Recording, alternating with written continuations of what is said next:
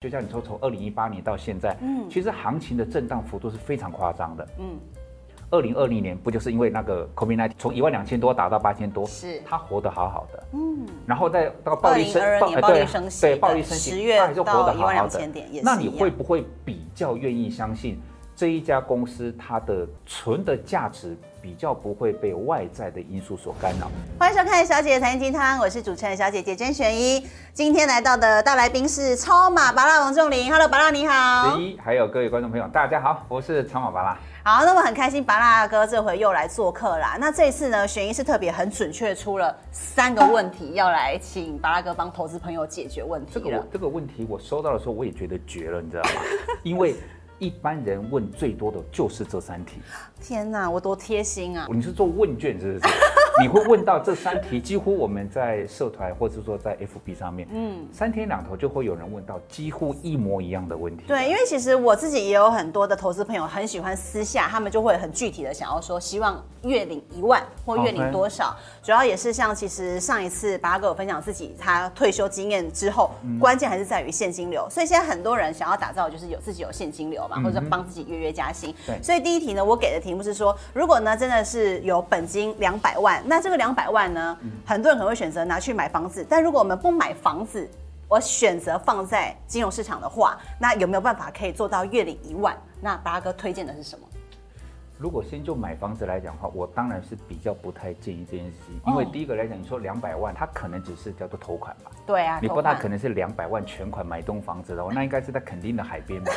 或是买台北市的停车位。对呀、再加上最近这个大致的事情，可能大家会觉得对这个部分有点嗯想法。不过我会建议各位，你想说，如果说你透过别的金融商品去去做这种动作来讲的嗯话，虽然少了一个叫有土私有财的一个存在感，嗯，但它多的是一种生活上的弹性跟空间。所以巴拉哥，你不建议就是说，好不容易存到的钱两百万要嗯拿去买房子，他现在没有房的，然后又是年轻人，他首购族，他有家庭，如果它是人为生了的交叉点如果它是为了自住，嗯，那我们当然就不讨论。必须对，但是如果说今天是投资来讲的话，像既然讲投资，我们就会讲到投资报酬率。嗯，就像说今天你说你两百万，你要买一个所谓的不动产对，它能够月收一万块，激进叫做不可能。对但是如果说今天你是做的是一个金融商品的投资，不管是呃现金股利的好的个股，甚至是所谓的好的股票型的 ETF、债券型的 ETF，甚至连股票型的基金跟债券型的基金，它都具有这种功能。其实你在这些的标的里面去挑一挑。就像我们说，像这一档个股来讲，其实我想各位可以看一下，大家都认识嘛。对有制服很漂亮，但制服很漂亮。哎，这个哎，我说制服很漂亮，很多人都会点头。我有问过他们，是说你们在选择存股的标的，你们的选项是什么？他们就说哦，殖利率。我说那殖利率如果一样呢？他就说看谁的制服漂亮。我就所以说中信金的制服很漂亮所以。我就 说你们既不是靠理性，也不是靠感性，你们是靠兽性吧？我以为你是要说，是因为在 Seven 都看得到他的提款机，哎，他们不是啊，他们他们是他们是走兽性路线的、啊， 就是制服很是就是基本上制制服漂亮，然后人漂亮就好了，可以。但是事实上，你撇开这些所谓的感性面，我觉得特别要注意的是，嗯在二零二二年不就一个暴力升息的阶段，是是不是有很多的金融股都在这一个阶段？它的报告是基本面的部分，还有所谓的配息的鼓励政策，对都受到很大的打击甚。至有的直接配甚不至出是来。归零的这样子对。但是问题是，你可以看一下中信金，它的确有稍有减损，是但它减损的幅度基本上还在可控制的范围之对内耶。嗯这是第一点，就是即便遇到，其实我们在存股过程中，你也知道。存股绝对不是只有存一下子或是一阵子，嗯，你很有可能是要存一辈子。嗯那你在存股过程中，你就很希望说这一档个股它对于抵抗景气的高低，抵抗股价的震荡，它有一定的效果在比较好。那至少说，在中信金，它在所谓的强力升息，一般来讲对金融股造成比较大的一些损失，它还能撑得过来。那姑且不讨论它怎么撑过来的，但是它有这种本事。题目很难，但它考的都还是不错。诶，这个我可以给它加分，这是它的第一个特点。第二个特点是股价，这个部分是在存股过程中很多人会面临的障碍没。错如果你看股价来讲，它除息前的平均股价，你会不会发现它几乎没什么变化？对，在没什么变化来讲，就很多人在存股的过程中，他存着存着，他会忘记他存股的初衷。嗯，就像说今天我们刚才讲的房子，我们就用房子来当例子。是你今天买房子，如果是说你想要做房地产的投资，嗯如果是以投资的角度来讲，你大概有两个路线。第一个，你希望你买的时候是一平五十万，卖的时候一平两百 万，这是赚价差。另外一个就是你买到一个好的地段的生活机能好，甚至旁边有所谓的大台呃台大的学区，是嗯即便它的房价不管是因为 SARS 或是因为 COVID-19，、房价有震荡，但是你只要能够稳定收租，你就很开心。对因为你并不是要去做价做价差对所以我们在存股，如果说今天是希望透过小额的一个本金嗯来够赚取一个稳定的报酬，不就代表说我们希望是稳定的收租？对稳定的收租就代表它的价格如果可以能不要太大的震荡，就不要有太大的变动。希望它低波动。所以说，等于是说，在以中信金来讲的话，当然很多人嫌弃它都是嫌弃它，就别人的股价可以涨得多，它的股价反而会涨得比较少。那我就想说，你如果想清楚你的投资的初衷，是要打造一间可以让你稳定收租的房子来讲的话，其实中信金它的功能性对我来讲，它就蛮明显的了。所以其实八哥点二的重点就是说，它可以在二零二二年空头市场的时候，还可以维持它一贯的配息率、殖利率以及它的股价波动，没有说这样大起大落。对。所以比较适合用来存股。当那我然比较好奇的是说，为什么在这么多间股当中，你选的是中信金，而不是大家比较常听到的关谷之类的银行？中信金在做什么的？销金最大，嗯哎，对，小金。然后我说，那兆丰金在做什么的？他们讲说，金 控。然后我就说，那那张那个华南金是做什么的？他们想了半天，金控。金控我说，那你懂什么？事实上来讲的话，你是说不管是那关谷还是民谷，不嗯管是销金业务强还是弃金业务强。基本上我会用一个比较简单的概念去思考，就是每一个都叫做考试的学生，对你的读书方法是什么？我不确定。你也许喜欢在图书馆读，你也许喜欢在菜市场读，哎，你就是有那个本事。不管题目难还是题目简单，就像你说从二零一八年到现在，其实行情的震荡幅度是非常夸张的，嗯。二零二零年不就是因为那个 COVID-19 从一万两千多打到八千多，是他活得好好的，嗯，然后再到暴力升2022暴年哎暴力对升息对的暴力升息， 10月他还是活到得好好的12,000点也是那你一样会不会比较愿意相信这一家公司它的存的价值比较不会被外在的因素所干扰？嗯就像说我们的孩子，他如果回来跟你抱怨说为什么这一次考不及格，因为题目很难，你会想打他，对不对？你会觉得说那是你平常不够认真，对所以说如果这间题目考得比较难，但是它还是维持在一个稳定的一个，比如说校排多少，班排多少，你就会知道题目难对他如果影响不大，当他准备要考，不管是考会考、考职考、考机测，你会不会对他比较有信心？嗯，会。所以说你把人生的东西放到这边，你就知道你的初衷是什么。其实你要的是稳定，因为我看到你给它稳定度是九十七分，所以我们追求的就是它稳定，所以它是适合。就算是个股也可以抱得稳稳的存股的标的，而且达成我们的目标就是对两百万月领大概一万块只钱。要不要在达成目标的当下还嫌弃它，很多人都是达到目标，都领的还不错，但是啊这个怎么股价都不太涨，对就是又要马儿好又要马不真吃哎的草的那种感觉。是如果说今天我会认为说，如果你要做价差，嗯，那一档个股可以不用配股，可以不用配息，它只要有本事高高低低，嗯，就像威盛，它的基本面不是很糟糕吗？对诶但是它有本事做价差，你就去做，你不需要因为它有好像呃有什么配股配息，然后用一用一句话。六个字叫做进可攻，退可守，用这种东西来包装。坦白讲，当它进可攻，攻不了太多；退可守，守不到哪里去的时候，你到最后就会变成是像鸡肋一样，丢也不知道该丢啊，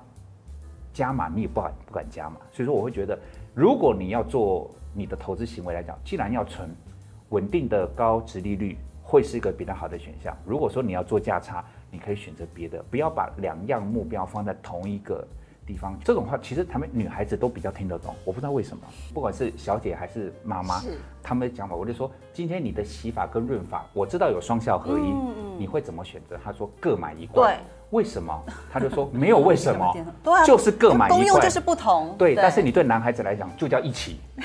他们对他们会觉得说这本来就应该一起，然后甚至来说洗头、洗脸、洗澡三效合一来讲，对女生来讲，哇，那是噩梦，怎么可能这三效合一？所以说你的目标是什么，你就做那个方式。你其实会比较开心一 点啊。想反驳也可以留言，搞不好有男生真的觉得我就是洗法润嘛，分开买。哦，哎，这个反驳就反驳的好，那就代表说他在投资的决策上面，他会有自己的定很见，清楚知道自己他要不做会什因为是说么。啊，我在存所谓的好的标的，然后我还要强求它的希望它有资本价利差，的就代表说我明明是要好的洗发乳，它就算没有润发功能，我去买另外一罐就好。你的初衷决定好，你的行为会比较舒服一点，除非。因为我们在食物上，因为我们的我们的人生都是食物一步一步走过来的，除非你在存股的过程中，原本你是不是希望靠着领息可以领？比如说，假设你本来预计一个月领一万块嘛，对你一年领十二万，对但是如果说它今天的价差莫名其妙的已经拉到一个很高的档次，到了这种档次来讲，等于是说我领息领二十年。都比不上我现在把它卖掉赚的钱。如果到了这种差距，那你说要卖掉，我们欣然接受。但是，一般而言，好的存股标的，你要它的股价能够在短期间飙个两三倍，我们通常不把这种 bonus 当做是常态啦。是发生了再说嘛对，实物面来上，它就比较不太可能发生。好，那再来第二题，我们刚刚第一题是用本金两百万，现在第二题呢是比较多钱的，本金有四百或五百万，四百或五百万，事实上可能在浊水溪以南有机会是买个小套房的喽，对不对？哦，对啊，对，那他如果买这个小套房，那他的月租金多少钱？因为我本人没有实物，不太确定。但如果说我们把它在股市当包租公，四五百万，我想要月领两万五的做法，嗯有没有办法做到，甚至超过？如果说拿这一题去问在台双北在投资房地产，就说我可不可以用本金五百万，然后去买一间房子，月租两万，他一定会说你没被打过吗？ 之前所谓的专业机构，它有一个叫做所谓的房价租金比，对台北市大概是四十九倍，你把两万五乘以十二，再乘以四十九，大概要到一千三百多万。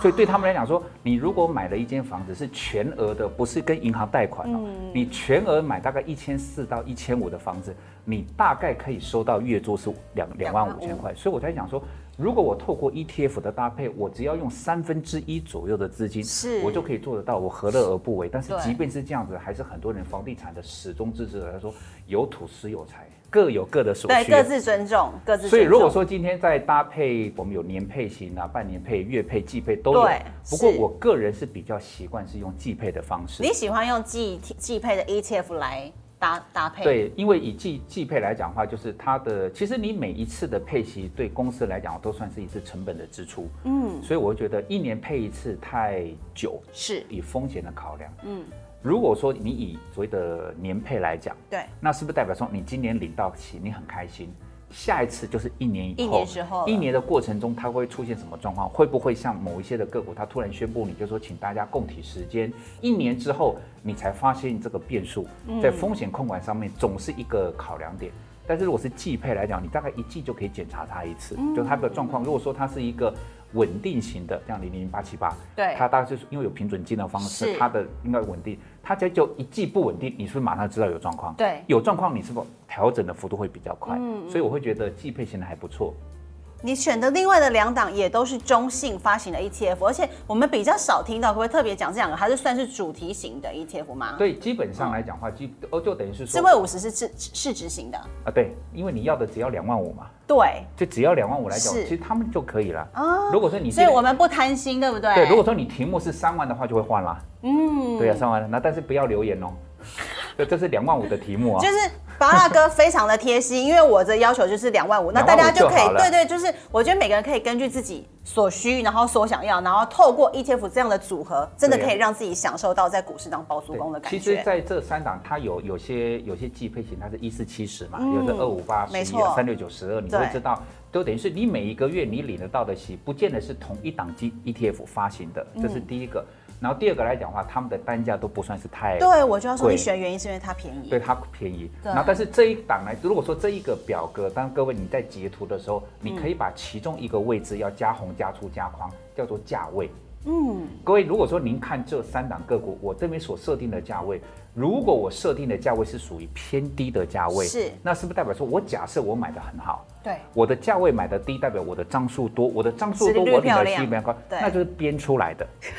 那就叫做编出来的。等于是说，我要假设好像二零二二年的那种所谓的股市修正与我无关，嗯我一定是买在低档点。那基本上你有这种想法，只有两种可能，一个叫宿醉没醒，一个叫喝到假酒。 如嗯果你去看零零九一二或者八七八或者八九六，我上面标的价钱都叫高价，嗯，就代表说，即便我不小心买在那种不好的价位，也符合我们都想还要符合我两们的万五标的准方法。。所以对，如果说今哎、天因为你真的你没有八七八，故意放个十六块钱，我早我就也不可以复放健，，对我也可以，我也可以放十六块呀。你对的那个张数是不是一下变很多？是张数一下变很多，那你的每一个月的利息一换算过来的息也变很多话，你会觉得对很多。因为这是我在书里面我们也特别强调嗯说，你先假设可能的最坏，你才有机会追求稳定的最高。嗯，如果说今天你用比较不好的价格去试算之后，它的殖利率你都还算满意，那个就叫做至少了。因为我的分母用最那大，还算满意，大概是五吗？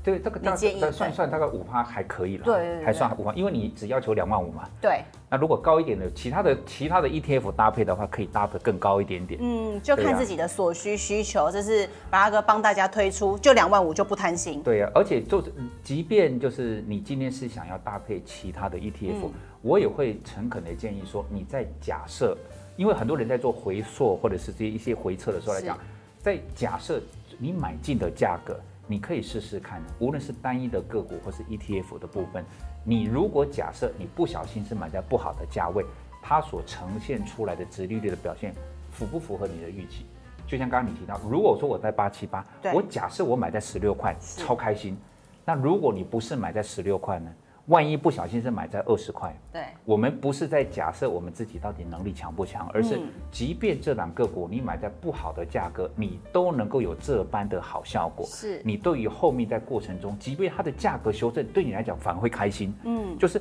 我买在二十块，它都有殖利率这么不错，那我买在十八块、十六块，你感觉会不会更舒服？你会觉得哇，这个时候我买的张数也变多，我的单位成本降低，我领到的股息也增加，原本的两万五应该可以增加。你会越跌，你的心里面会越舒服。如果你原本你设定是十六块，对，但是你都后来就买它十六块开嘛，始十七、十八、十九、二十的你时也候你，也买不下去了。对，然后甚至来讲十六块，再往下跌的过程中，你说怎么还会往下跌？你会觉得好像不可思议，但是股价的上上下下不是理所当然的嘛？那透过这张表格，基本上呢，呃，巴拉哥是用每个月对搭配出来，因为我们是季配嘛，季配三档配对出来，所以每个月都有钱可以领。对那甚至现在基本上有很多月月配的 ETF 了。呃对，除了像是零零九二九，其实中信有两档债、金融债部分也是月配型的，但值率对就不一样了。那甚至基本上根据学员了解，之后还会有越来越多这样的月月配商品出来。是那您怎么看这样的月月配商品？第一个来讲的话，我们持平而论，因为刚刚你有提到，股票型的月月配目前只有这一档，对也因为这句话叫做目前只有这一档，它才刚刚出来，它才配过两次，对，才配过两次来讲，当然你用这两次去换算它的殖利率，事实上的确是不很低漂亮。你如果今天在打篮球，你在打球的时候，如果说你要选队友，现在有两个队友，有一个队友呢出手一次投进三分球，嗯另外一个队友出手十次丢进七颗三分球，你会选哪一个？答第二个，第二个，答案是不是一样的？因为就叫做我们没有说第一个不好，嗯，但是因为第一个你的表现我们还不敢确定你会能不能够持续，嗯，我们做这个动作的目标是为了持续跟稳定。嗯你现在的表现好，我们给你按赞，但是你能不能在不管是所谓的。呃，经济的一个涨跌，或者是股市行情的一个震荡，如同你提都到，能它可以在空头市场还能维持好学生的表现。是他还没有经验过比较难的考试，所以我们不至于说他不好，但是因为他只出手过一次、两次，投进的球，诶，我觉得他还不错，但是值不值得，我觉得还有待观察。他不是不好，富华的朋友，我没有说你们不好，对呀、他时间到了，我会九二九现在是第三大的高息 ETF，所以它讨论度真的是非常的盛。第一个还是零零五六，再来是零零八七八，再来就是零零九二九了。对呀、然后嗯是这是第一个，然后第二个刚才也讲到债券型的，债券债券型的来讲话就是，就对应是季配型的债券型 ETF，跟嗯月配型的债券 ETF，、光是这两个叫同款的，对但是一个叫季配，一个债券，是他们的值利率相差就很大，嗯，就是就是另外那两档都虽然都是朋友，但是他们这两档的年值利率换算出来。大概是三三点三左右，相较来讲，对很多人现在大家胃口都养大了，没错三点三来讲，大概只打赢定存，那大家会觉得好像没有想象中的好，但事实上不是只有他们，其他的所谓的季配型的债券 ETF，你搭一搭，其实可以搭到百分之五、百分之六，这个还是搭得出嗯来。所以说以月配型股票的这个部分来讲，是因为它才刚刚上，嗯我觉得有点有有需要观察它一下。那蛮多投资朋友也会讨论，或是会问我的，就是月月配，他们有个小细节，我本来自己也没有发现，他们就说，不就是每次扣款都会扣会费吗？等于对啊是每一次都会扣会费。是那你觉得这是大毛病啊？呃，哦，这要看状况。第一个应该是说每一家 ETF，我跟你不同银行转账给你，我也要给你钱，当然对啦手续费嘛。你是连自己的银行，譬如说对嗯你你也有国泰世华，你也有玉山银行，这是你的两家，你就算做约定转账，但是这是跨行之间，你还是要缴费用。是所以说，你说今天的各个 ETF 来讲，不管是股票型还是债券型，他们有他们自己的保管银行，他的保管银行如果跟你的扣款的账户是不一样的，那就等于是是跨银行的，那跨银行来讲一定会收这个费用，那这个费用到底值不值得让我们去忧虑，取决于你的本金或者说你的投资金额跟你的收到的钱。简单一下，这个东西我之前在跟朋友讨论，你说哇，当时他就举手，他说他有一次领息，应领的股息对十二块。啊，扣掉十块，只剩两块，他就这样的说：“你给我两块的目的是什么？你是侮辱我吗？”十二变成二，那个减幅几乎快归零了。 是如果是这个样子，那你就去跟不那家 ETF，它是在哪一家保管银行，嗯，你就直接在那，你不用不一定要去特别去办，你就直接在网络上面填一填，去做申请，去做开户。如果说在这种情况，但是你想看刚刚那个状况，因为那个跨行的转账，它并不是按照比例，它还是扣一个，它是定额的十到二十块。所是以如果说你今天领到的息是一个月领嘛，你领到的是十二块，你对于那个十块被他 A 走来讲的话，哇，你真的是一个真的是、呃、火都来了。但是如果说你这个月领到是一万二呢，对，你对于那个十块钱你的感受性，嗯，你就会突然觉得好像也没那么了不起。就像我们平常你拿提款卡，比如你拿着国泰世华的卡，嗯你到中国信托那边去提就要扣钱。但是你会想是说，我要不要再跑远一点？嗯，跑到另外一家，我知道大概再走二十分钟有一家国泰世哦华，你要不要走？一定是看你领多少嘛。嗯，如果说你今天是领，比如说你只要领领一百块出来，嗯，哦，这个扣七块钱，你对你来讲意义很很大。但是我说你现在是领两万，你大概就不会跑那么远了，因为想说啊，就这里，就这里，就随便。所以说，取决于说你今天你你领到的息多是寡不是是不是很高，高到说它的所谓的跨行汇款的转账费用，足以